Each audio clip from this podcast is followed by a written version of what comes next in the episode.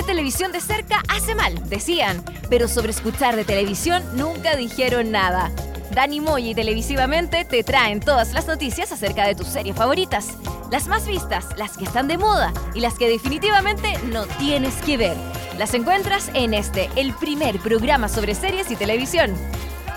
Aquí comienza VHS. Vemos hartas series.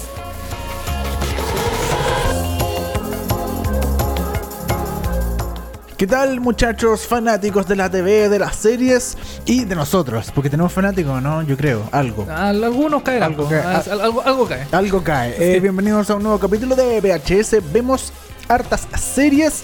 Eh, para hoy eh, tenemos, vamos a comentar una serie que está en boga. En boga. En boga se estrenó hace dos semanas atrás, ponte tú. Sí, porque eh, yo creo que eh, o la amas o la odias.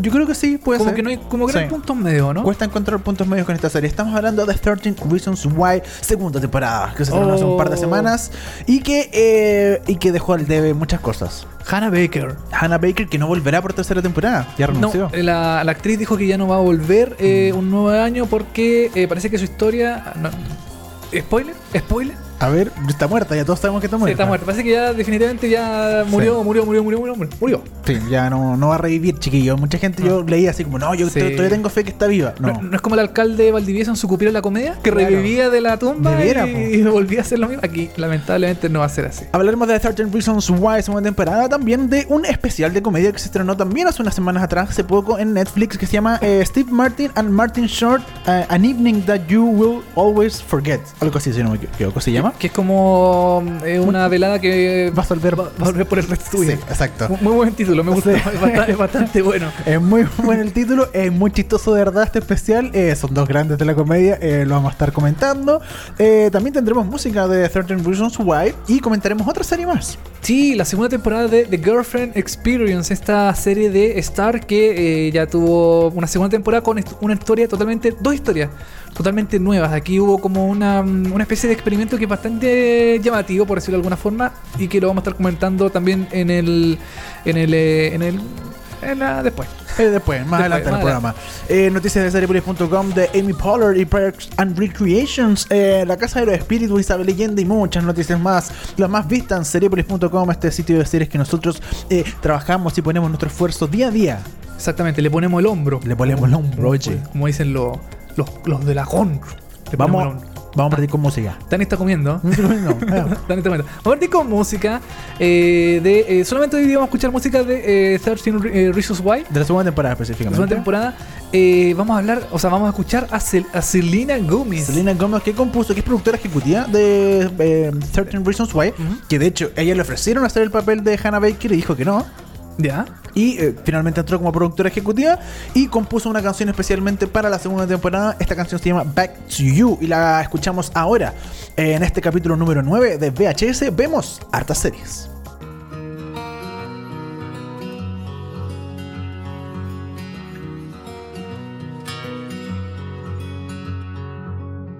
Took you like a shot. Thought that I could chase you with a cold evening. Let a couple years water down how I'm feeling about you. And every time we talk, every single word builds up to this moment. And I gotta convince myself I don't want it, even though I do. You could break my heart in two, but when it heals, it beats for you. I know it's forward, but it's true.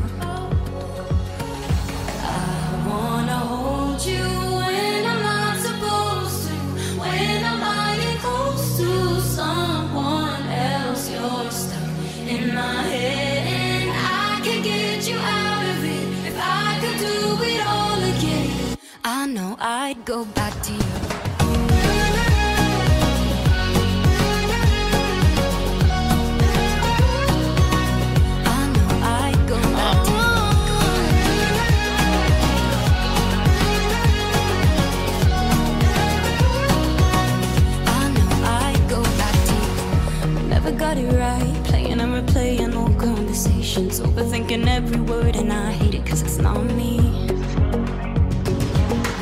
And what's the point of hiding? Everybody knows we got unfinished business, and I'll regret it if I didn't say this isn't what it could be. You could break my heart in two, but when it heals, it beats for you. I know it's forward, but it's true.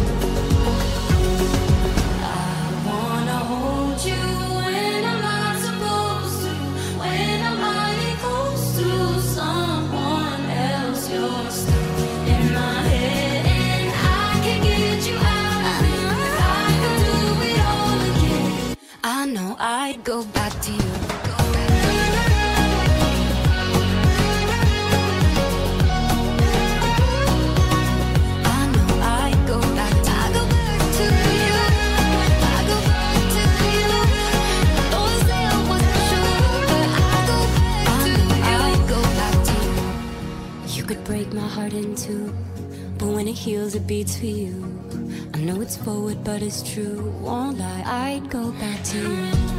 You know my thoughts are running loose.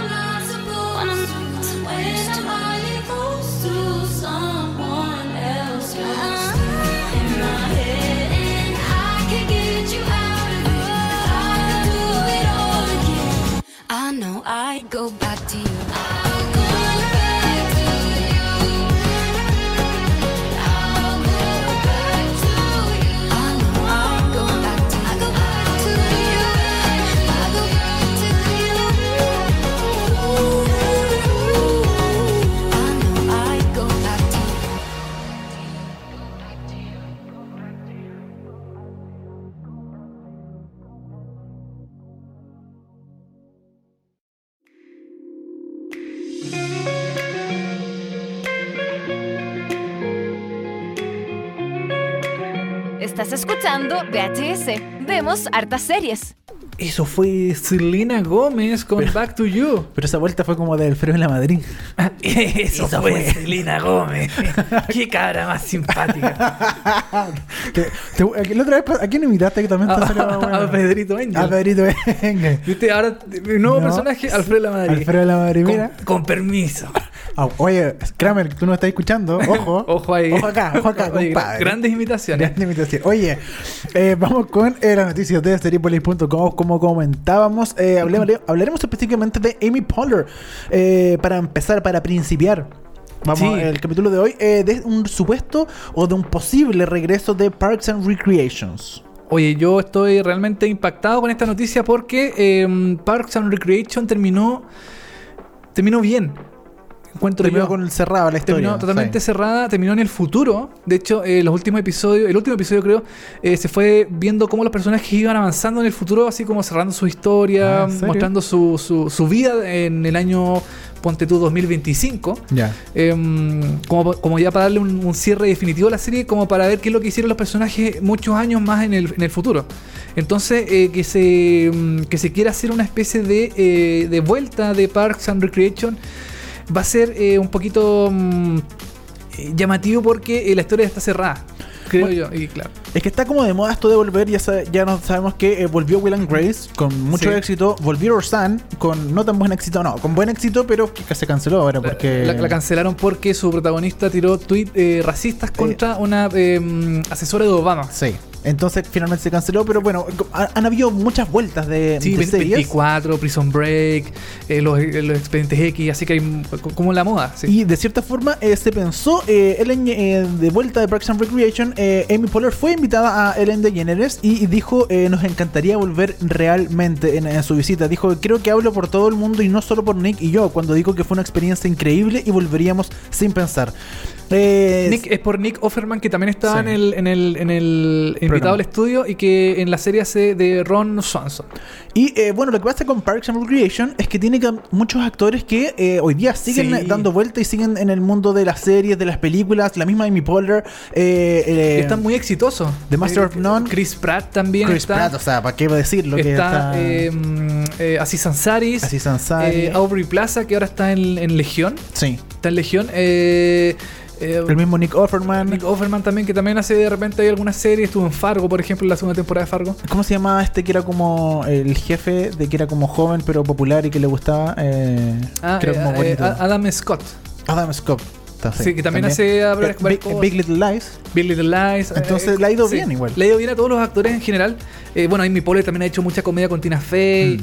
Eh, mm, también ha hecho, está de productora también detrás de muchas series, como por ejemplo eh, Broad City, Ah, que también mira, está sí. ahí, también de una, una serie de Julio que se llama Casual. ¿Y The Unbreakable Kimmy Schmidt no? ¿O esa tiene No, esa es Tina Fey. Ah. Esa es Tina Fey.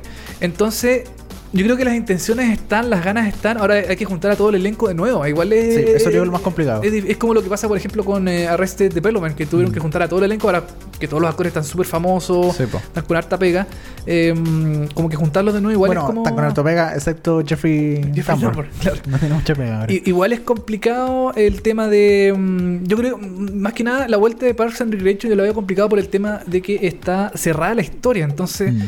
Bueno, pero igual es comedia. Como que en comedia uno puede jugar mucho y al final, como en el primer capítulo, decir como, "Uh, era mentira. Y partís con una nueva historia, ¿cachai? claro, a lo mejor eh, se van. No sé, pues. dicen, hoy tenemos que volver al, a, la, a la sec- a la sección de parques del- de, la municipalidad, de este municipio, Claro. ¿cachai? No sé, en el futuro, o quizás hacerlo de antes. No sé cómo Mm. podrían hacer una vuelta de Parks and Recreation, pero igual es llamativo mm, eh, que se vuelva a hacer algo así. Yo lo vería totalmente. Sí, yo, yo, Totalmente. yo no, no soy fanático fanático de Parks and Recreation, pero sí considero que es una, una chistosa, una muy... Eh, sí, es muy buena, es muy buena. Buena serie, Es sí, muy muy, muy, buena, muy chistosa, muy absurda también. Sigue un Mm. poquito como la senda de lo que quiso hacer The Office.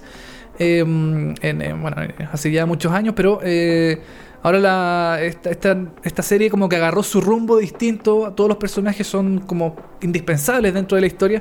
Y mm, no sé, yo creo que NBC ahora con el fin de Roseanne, por ejemplo, que ya no lo va a tener, que estuvo incluso estuvo renovada para una nueva temporada, pero con Sí, estos dichos de la protagonista que se llama Roseanne Barr. Em, la serie definitivamente No volverá para no volverá y lamentablemente esta, esta señora se cagó a todo un equipo de trabajo, Sí. a los actores, a los tramoyas, Esta señora todo- racista. Señora racista por decir un tweet, un tweet y se cagó a todo el mundo, así que pucha señora, eh, qué lata. Que lata por usted con su conciencia. Exacto. Oye, hace unas semanas atrás eh, comentamos que eh, no me acuerdo qué productora o qué canal compró los derechos de Paulo Coelho para realizar una serie. Sí, sí, una productora. Una productora. Y eh, a continuación tenemos que La Casa de los Espíritus, novela de la chilena Isabel Allende, será finalmente una serie de Hulu. De Hulu, qué buena. ¡Hulu! Oye, esto lo dice el sitio Deadline. eh, bueno, la Isabel Allende, conocidísima escritora chilena, no solamente a nivel nacional, sino que también a nivel mundial. Con Sí, su, en con Estados Unidos le distinta- muy bien, en le- toda Latinoamérica. Sí, le va muy bien con sus, eh, con sus historias, con sus libros. Y, y yo creo que el más como icónico de sus, de sus em, eh, realizaciones, de su escritura, es La Casa de los Espíritus. Así es, que también tiene película, ojo, que se hizo como en Sí. los años 90 o 2000, no me Es acuerdo. en 1993, protagonizada, Dani, por Jeremy Irons. Así es. Meryl Streep y Winona Ryder. Les fue pésimo. Les fue pésimo la Fue película. una película muy mala. Sí. Y eh, más que nada yo creo porque eh, en una película es difícil, eh, lo conversamos también en el episodio pasado, como desarrollar los personajes en un tan poco tiempo. Sí, de verdad. Yo creo que un- una, una historia como la de Isabel Allende, La Casa de los Espíritus, necesita como un desarrollo mucho más sustancial, mucho más episódico. Mm. Yo creo que una serie puede ser súper interesante ver eso en, en, en Hulu, por ejemplo. Hollywood, eh, eh, como decíamos, intentó en el año 93 de adaptar esta película con el director eh, de, de adaptar, perdón, este libro en una película que esta película que estábamos comentando que dirigió Billy August, pero ahora Hulu y Film Nation eh, están en busca de quién va a estar detrás del guion de esta serie y la dirección y el reparto de la serie. O sea, por ahora solo tiene los derechos, va a Claro. hacer la serie, pero no tiene ni reparto, ni guion, ni director, ni nada. Y por lo tanto falta mucho para que se haga esta serie y finalmente puede ser que no se haga. O sea, estamos Claro. en los primeros pasos. O sea, Exacto. Eh, eh, eh, es un primer paso igual importante que Hulu como que le dé como una como una aceptación a la serie y, em, y se sumaría también a otras ficciones eh, basadas en libros, como por ejemplo The Handmaid's Tale, eh, de Looming Tower, que es sobre las, las Torres Gemelas y la relación ahí del FBI con el, con la CIA. Ahí, el- el- como el, eh, durante el atentado a las Torres Gemelas. Y también eh, Castle Rock, que es esta nueva serie que se va a estrenar ahora prontamente eh, de las historias de Stephen King.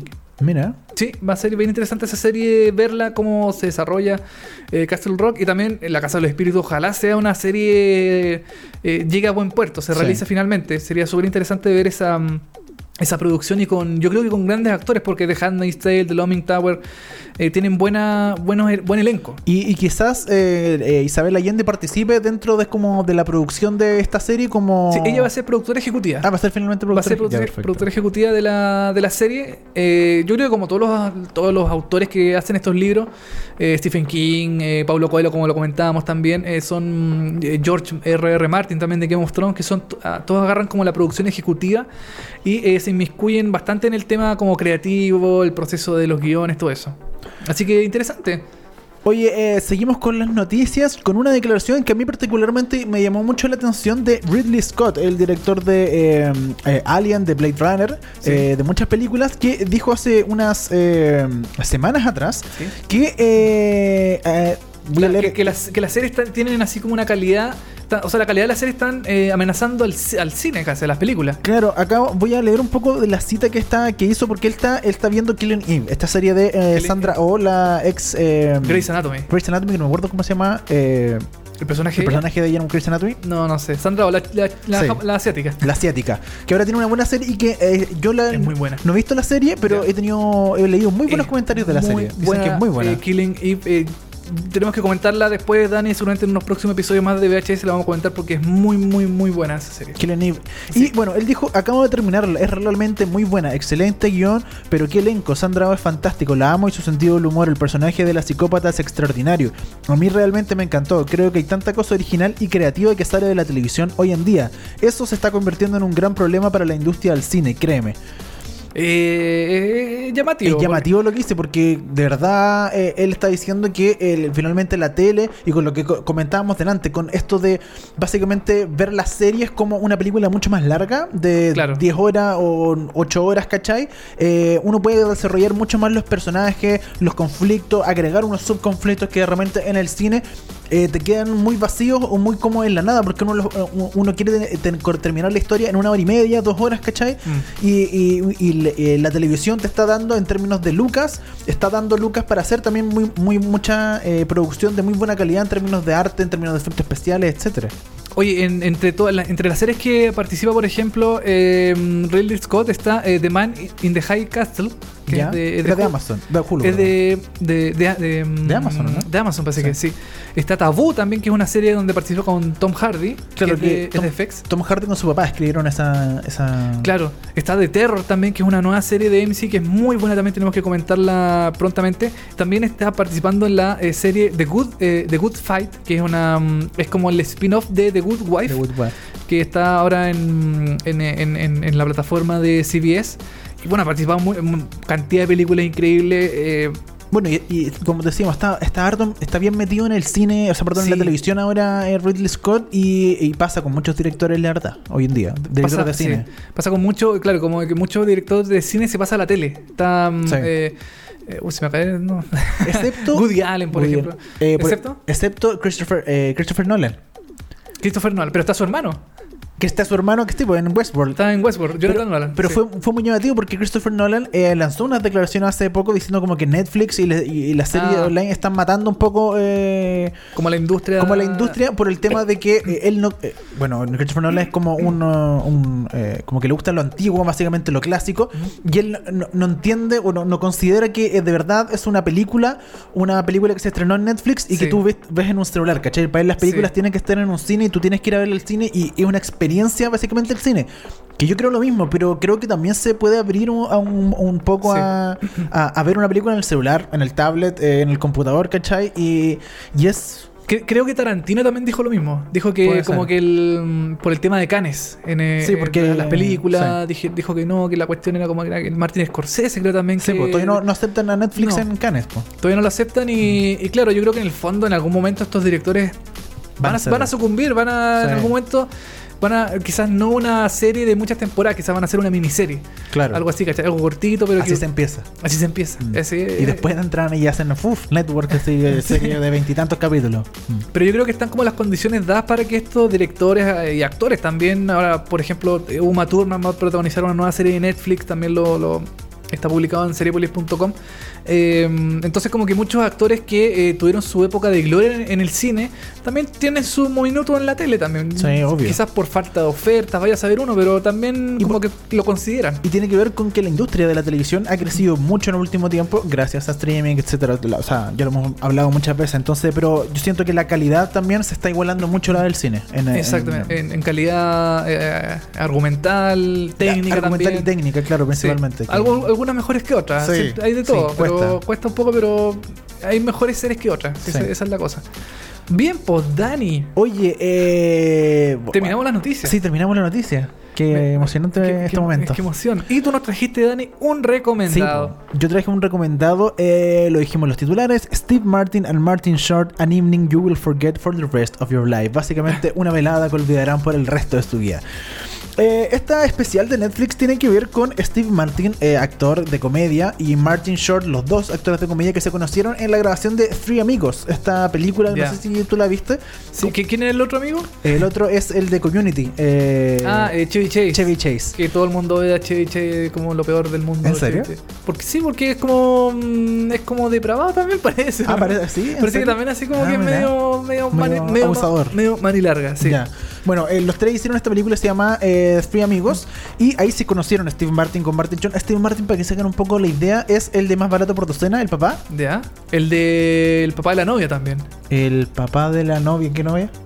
Eh, ¿De la que- misma película? No, no, así se llama la película. El papá, Ah, el papá de la novia. Ah, sí. puede ser, no sé, no, no, no, muy, vie- vieja esa referencia, parece. Puede ser. bueno, Saturday Night Live también. Sí, eh, pues él tuvo mucho, tiempo. Martin Short también estuvo en eh, un tiempo en Saturday Night Live y es muy conocido dentro del ambiente de la comedia, pero es como de la comedia más antigua.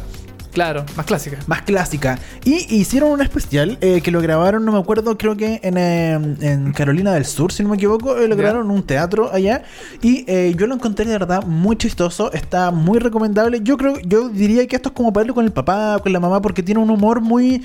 eh, Muy sano, muy blanco. muy sano, muy blanco y de repente muy circense. Martin Short es muy circo, es muy de como de payaso, ¿cachai? Como de golpe, como que te pegan y sale volando, ¿cachai? Como que como exageraciones, medio eh, lo, eh, los tres chiflados, ¿cachai? Es un poco de esa comedia y también los chistes entre ellos es muy chistoso porque se ríen, se molestan mucho.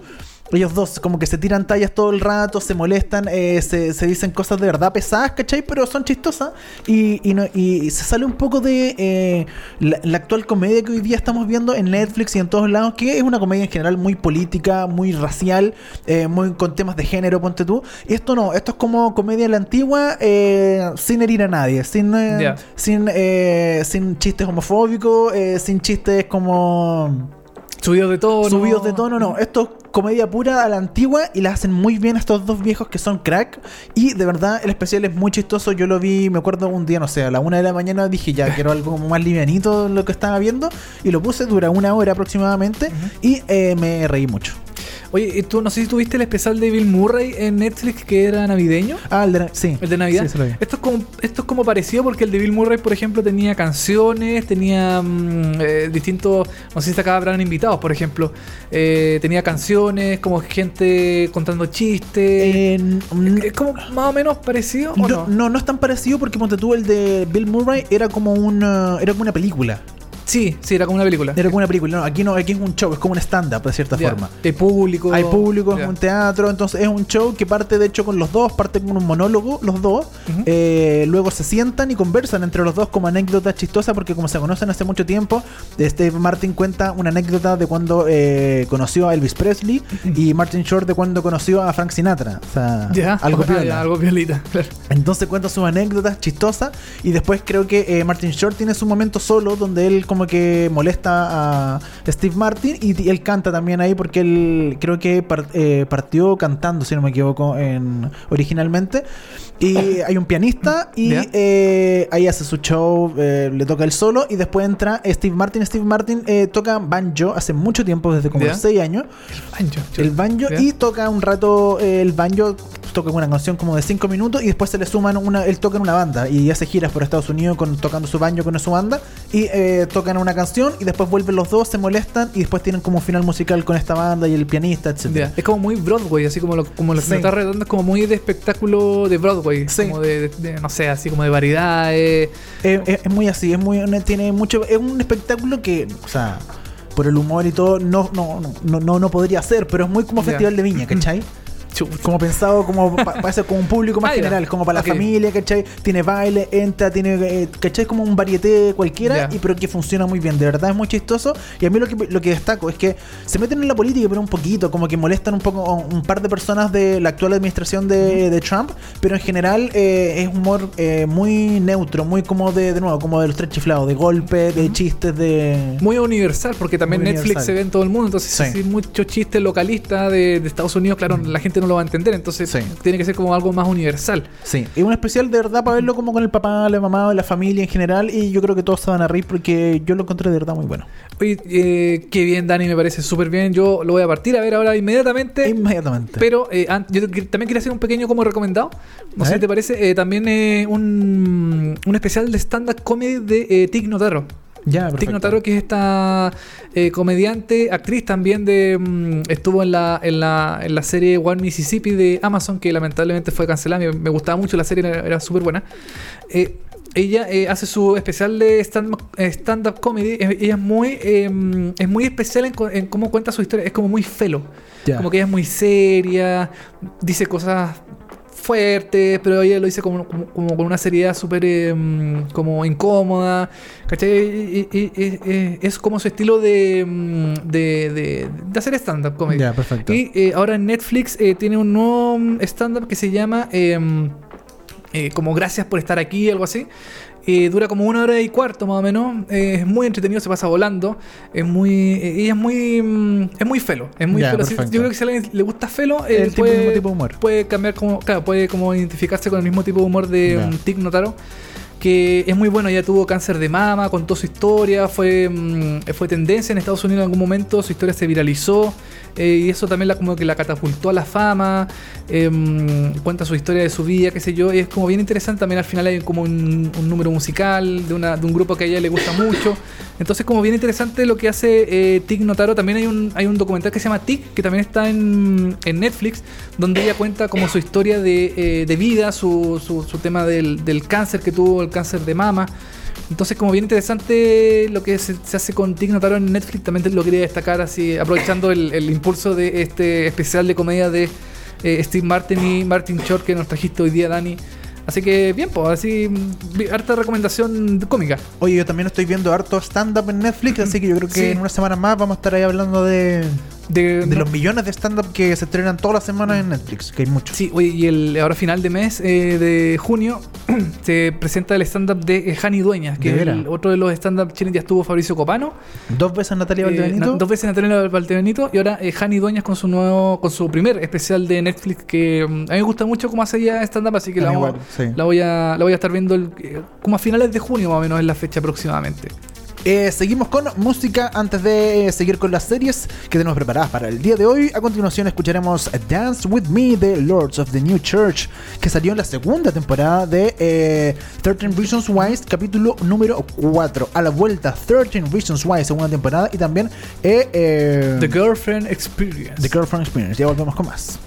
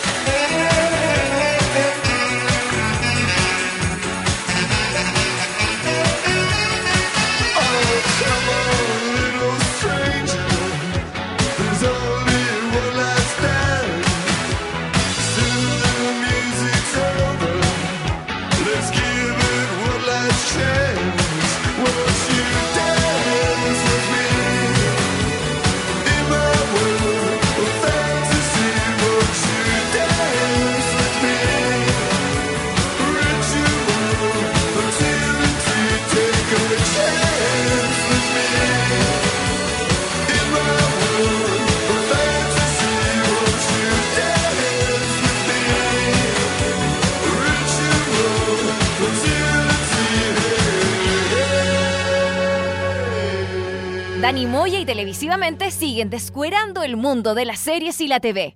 Esto es VHS. Vemos hartas series. Eso fue Baila conmigo. ¿Baila conmigo de veras? Baila conmigo. Como la película de Chayanne. Oh, chuta, qué- Qué gran película. No, mentira, no. Ya. Baila conmigo.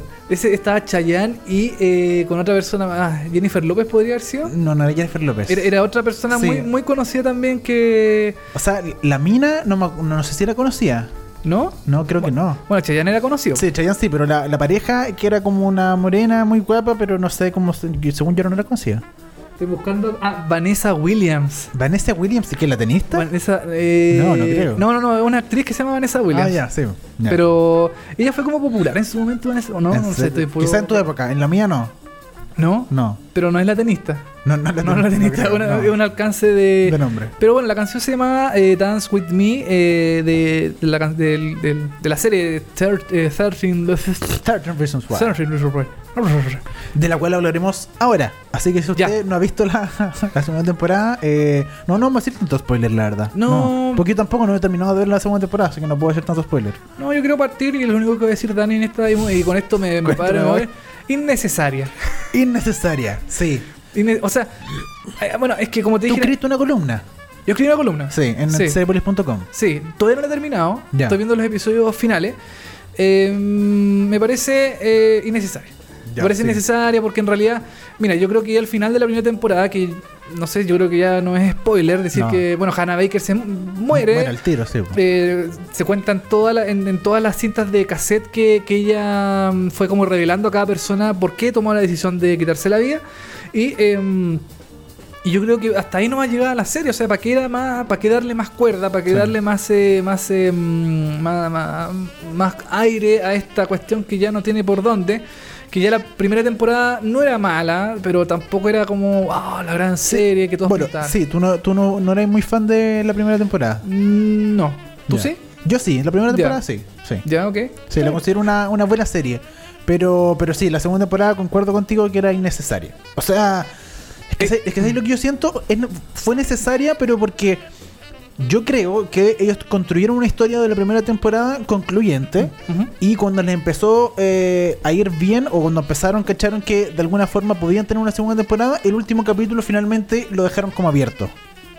Sí, Porque yo, yo considero que el 13 Reasons Why, la primera temporada, es buena, pero el final es malo, es malísimo. Porque te deja como todo muy abierto como para una segunda temporada. Que tú decís como, ah, ya, obvio, ya van a hacer la segunda temporada. Y finalmente lo que pasó. Y la segunda temporada es una larga innecesario. Mm. Y eh, el- sí, dale, dale. es como un bonus track de la primera de la primera temporada. O sea, no hay historia, y es la misma historia, es como lo que no alcanza. Yo ponte tú la segunda temporada, la hubiera agarrado, le hubiera hecho cuatro capítulos y lo hubiera metido como en el disco especial, así como los extras, ¿cachai? Ya. Pero nos daba por una segunda temporada todo lo que están contando en la segunda temporada, porque no, no pasa nada, de verdad, no pasa nada en la segunda temporada. Bueno, la segunda temporada es básicamente el juicio que se le hace a, mm, por, por la muerte de Hannah Baker, que, que hacen los papás de Claro. el- el- la mamá, en este caso de, de- de- de Hannah. Un juicio que es como contra la escuela. Y hay Claro. una abogada que defiende la escuela, pero nunca hay nadie como de la escuela, ¿cachai? Es, No. es muy raro, como que es como siempre los, Los alumnos. Los alumnos contra la abogada, que Claro. sería, ¿cachai? Es, co- es Claro. raro eso. Es raro porque, claro, es, eh, claro, en el fondo lo- los alumnos son los que dan como la, la, la visión de, de su historia, de su, de su parte, de su mm, de su de, de- todo este tema de Hannah Baker. Y, y- y de hecho, hay cosas ahí que de repente cuentan lo- lo- los alumnos lo- Ujú. lo- que los entrevistan.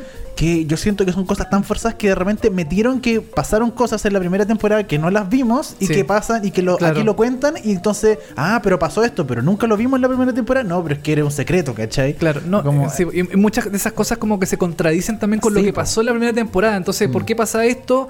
Y dicen ahora todo lo contrario. Entonces, es como una contradicción bastante que mucha gente en internet, a- a- en foros, cosas así, dice, pero hay como hay muchos, eh, mm, muchos, eh, Vacíos. eh, muchos, muchos cabos sueltos en la, en la trama que, eh, sinceramente, con este alargue que hicieron, eh, no sé, como que no, no, no valía la pena seguir. Sí, yo creo que de hecho dejaron muy mal a Hannah Baker, el personaje de Hannah Baker como personaje, porque le hicieron muy inconsecuente, muy como que estaba con alguien y se enojaba y al momento siguiente ya estaba de nuevo con esa persona y ya no estaba enojada, entonces si no estaba enojada entonces no le afectó tanto, entonces Claro. cómo se mató si no le afectó tanto, entonces como que el personaje de Hannah Baker lo dejan muy mal, porque aparte, eh, voy a quizás esto, quizás spoiler, atento, Oh. eh, no lo... No.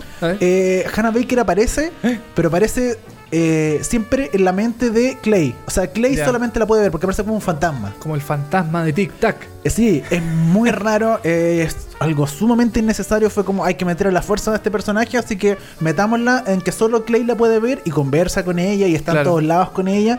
Y, y es muy raro. En, en la primera temporada se hacía mucho flashback, se hacía mucho ese, ese tema del... mm, Bueno, la, la historia es así, al, al escuchar los cassettes de la, de la confesión de Hannah, se hacía mucho flashback y ahí, claro, el personaje estaba totalmente justificado que apareciera dentro Sí, de la historia. Creo que en algún momento aparecía como en la mente de Clay, eh, pero muy poco, Claro, ca- era- casi nada. Era como el detalle nomás, po, pero ahora y, eh, los recursos que ocuparon audiovisual. Yo me acuerdo que cuando comentáramos, comentamos la primera temporada, algo que me gustó de la primera temporada fue estos recursos de flashback, eh, los Sí. recursos de música, los recursos eh, de, no sé, de, por ejemplo, cuando se cayó en la bicicleta en el primer y se hizo el corte en la cabeza y después todos los flashbacks no tenía el corte, entonces sabíamos cuándo no era.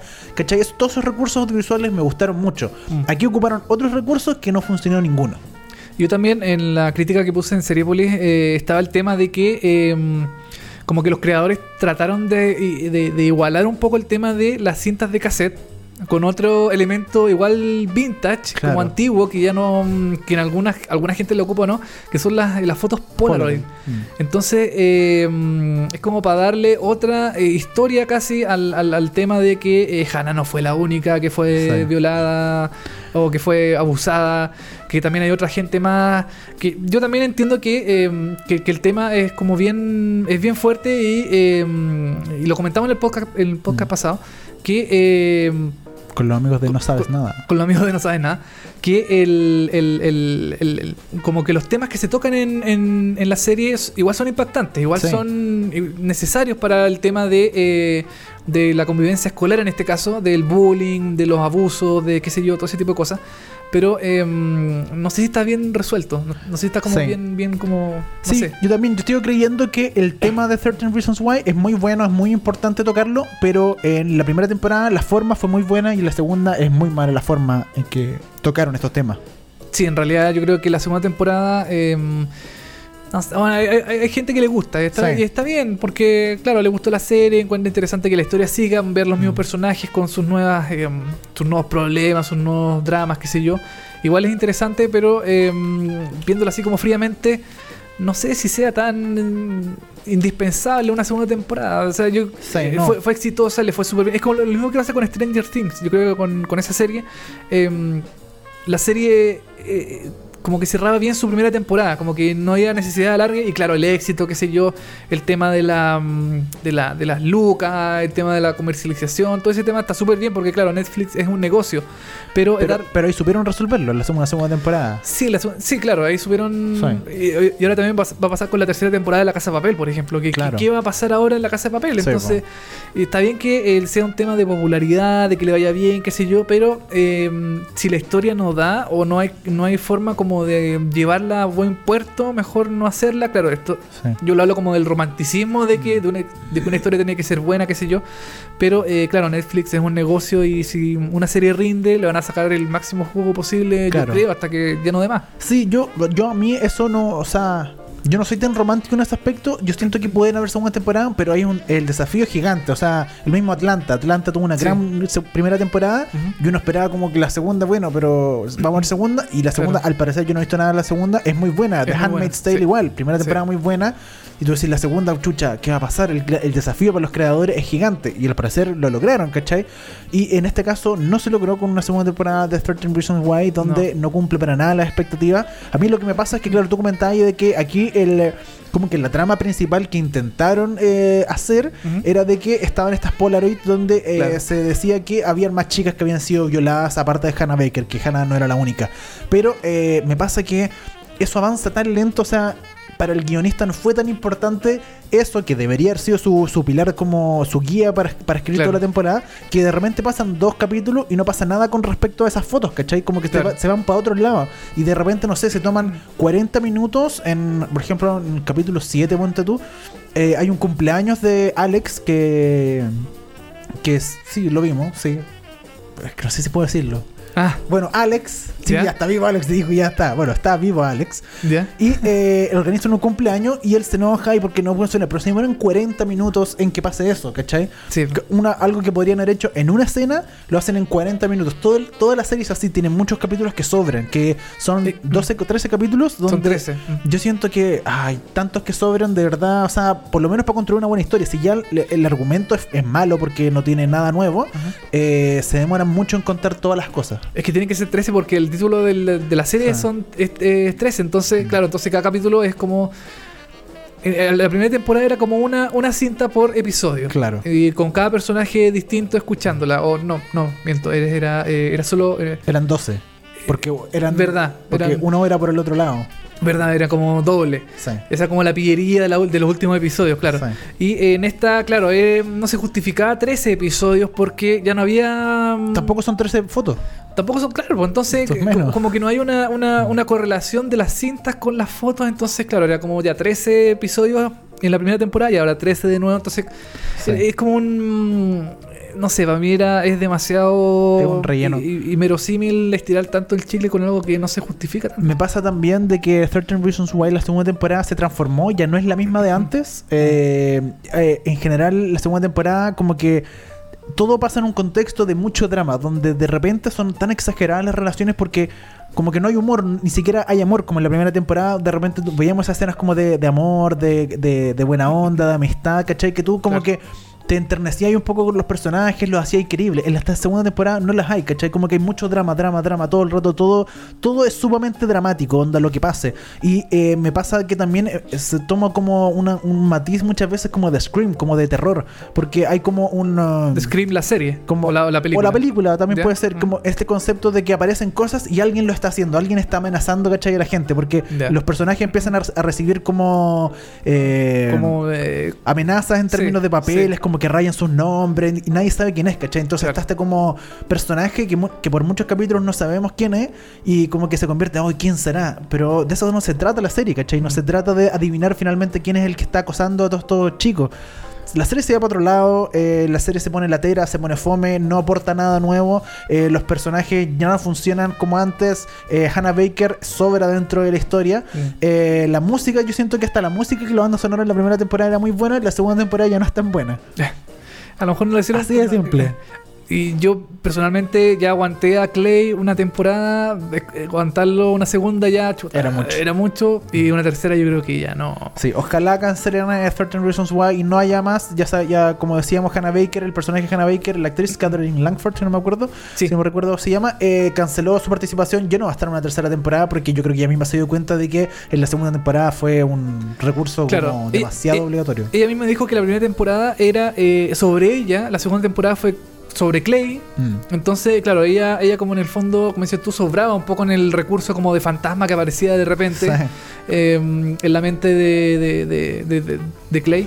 Entonces, no sé, yo creo, yo sinceramente pienso que la van a renovar, más que nada por un tema de, mm, de popularidad. Sí, Más- no, no, no tanto por la historia. Mm. Ahora, no sé qué, qué van a hacer aquí los, los realizadores. Si es que la van a decir, no, o sea, que yo ya no hago más. O Netflix decir, da, dale nomás. Mm. Claro. Dale nomás, dale nomás. Dale nomás, dale nomás. Aunque sea malo, dale si la gente lo va a averiguar. Sí, exactamente. 13 Reasons Why ya está su segunda temporada en Netflix. Sí, y nos vamos ahora de Netflix, nos vamos a, eh, a Star en Estados Unidos y eh, Fox acá en Latinoamérica. Sí, Fox, eh, Fox Premium. Fox Premium, exactamente.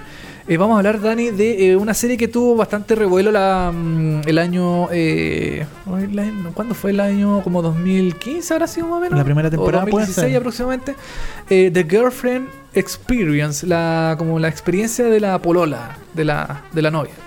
Esta serie es basada en una película de eh, Steven Soderbergh, ¿puede sí, ser? Steven Soderbergh, exactamente. Del año no sé cuánto, que era sobre una prostitu- eh, prostituta. Escort.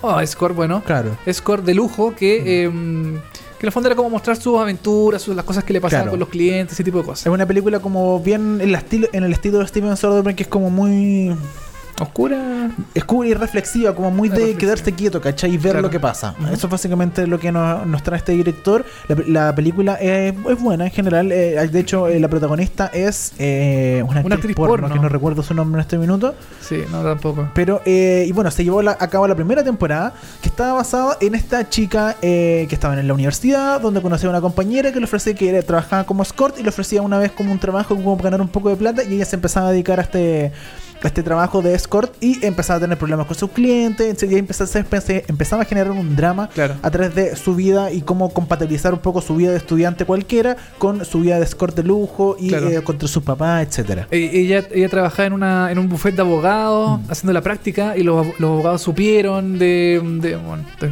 no es spoiler porque ya ha pasado mucho, Sí. mucho tiempo. Eh, y claro, el conflicto entre que era como estudiante de día y escort de noche, Sí. era, era como esa dicotomía entre el personaje, claro, que fue súper interesante, y también, claro, con la, con la estética y la lógica de, de Soderbergh, que era como muy minimalista, espacios muy grandes con muy poco mueble, por ejemplo. Mm.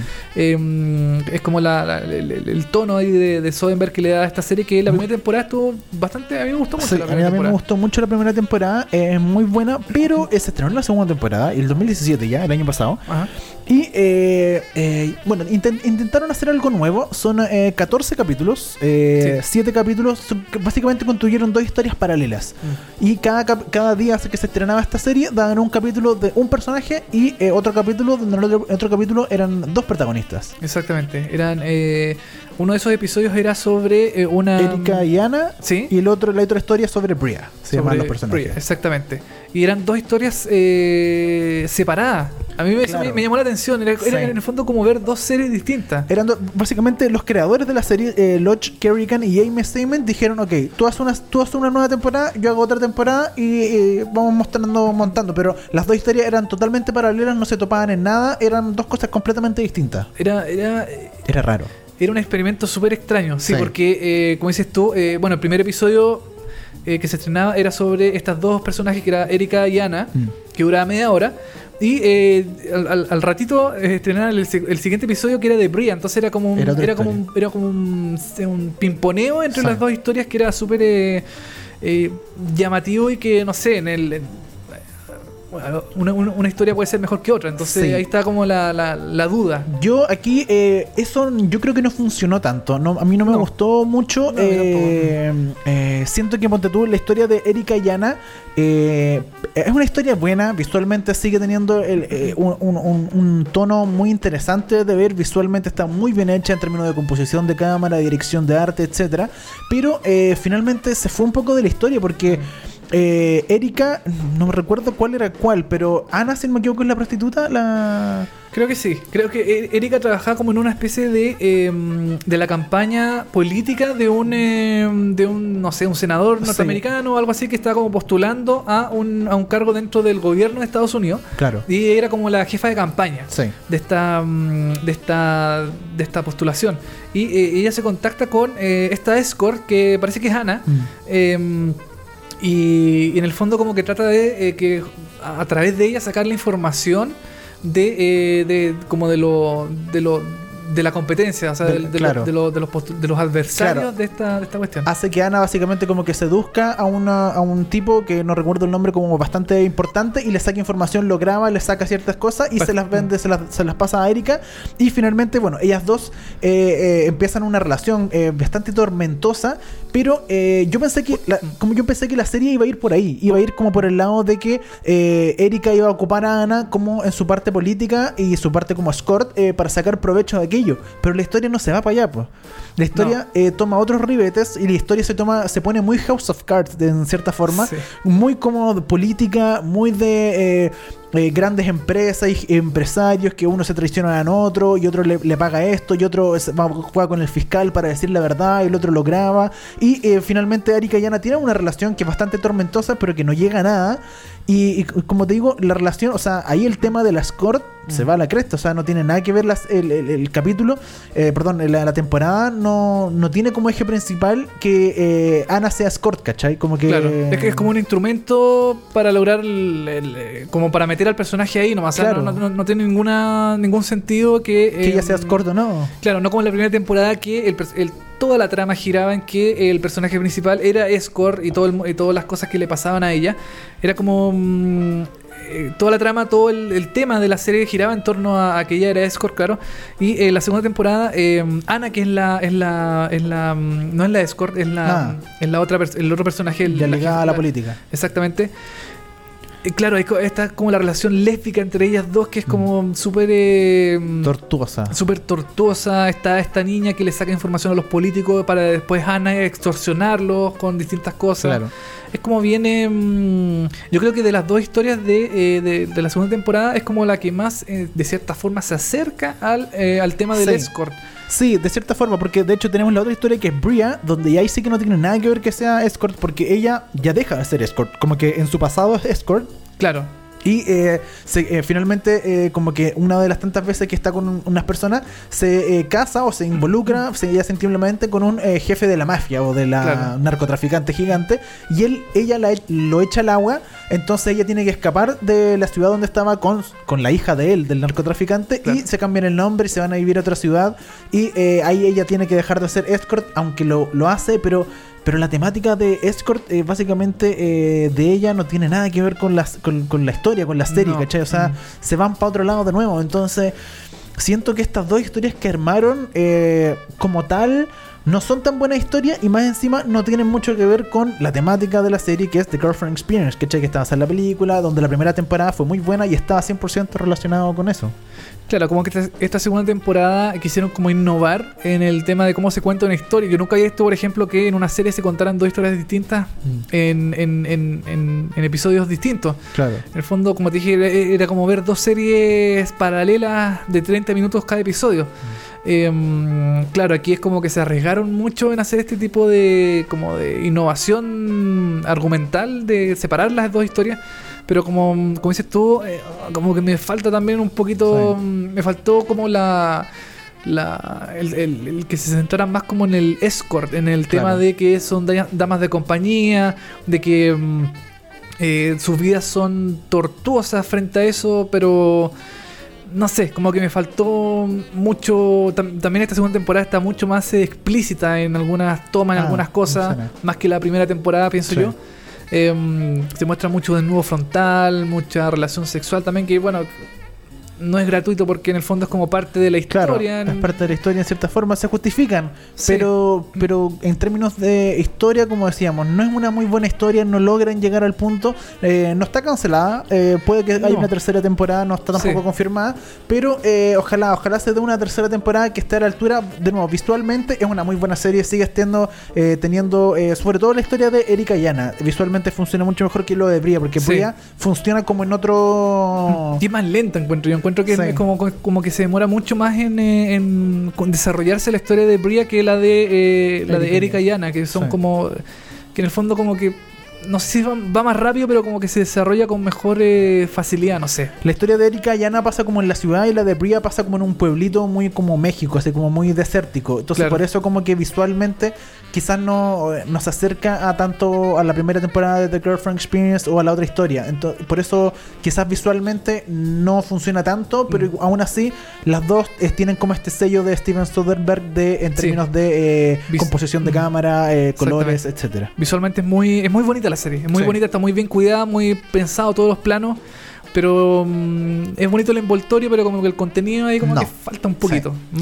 Ojalá la tercera temporada de The Girlfriend Experience esté pronto en Stars o en Fox Play. Eh, la primera y segunda temporada las pueden encontrar en Fox Play la- o la aplicación de Fox, como le llaman La, ahora. la- la app de Fox. La app de Fox. Eh, nos vamos, nos reencontramos la próxima semana. Recuerda que estamos en Spotify. Nos puedes en Spotify, exactamente. Si nos busca en Spotify, en iTunes, en eh, Tuning, en eh, Podbean, como Seriepolis nos encuentran. Nos encuentran. Muy fácil. Sí, muy Seriepolis fácil. vemos hartas series. En YouTube también, Seriepolis o vemos hartas series. Hay, YouTube también, sí. hay muchos capítulos que están grabados, hay cápsulas de ciertos comentarios. Usted todo lo puede encontrar en el canal de YouTube de Seriepolis. Y eh, nos vamos. Nos vamos, Dani, pero como siempre vamos a finalizar el programa el día de hoy con una canción. Estamos escuchando las canciones que eh, se escucharon en la segunda temporada de eh, eh, 13 th- th- th- Por 13 razones. tre- por, tres, por las razones 13 que, que estrenó segunda temporada, ya la comentamos, ya la destruimos, ya la hicimos mierda y Vamos a escuchar su música Vamos a escuchar su música ahora. Eh, My Kingdom de Echo and the Bunnymen, canción que se escuchó en el episodio 7, temporada 2 de esta serie de Netflix que Es mala la segunda temporada. eh, bueno, si, si tú lo dices. ¿no? Es mala, es mala. Nos vamos, nos reencontramos la próxima semana. Eh, gracias, escúchenos, coméntanos. Y eso, chau.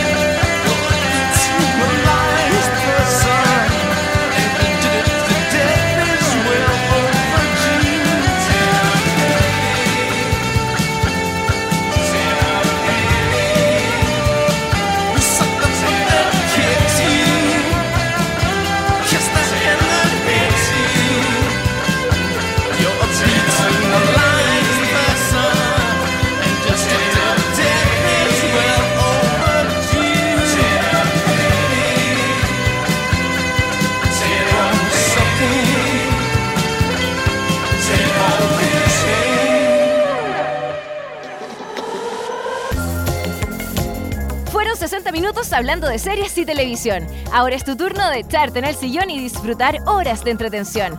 Y si te quedaste corto de datos, tranquilo, que pronto vuelven Dani Moya y televisivamente con más noticias, comentarios y recomendaciones de las mejores series. Esto fue VHS. Vemos hartas series.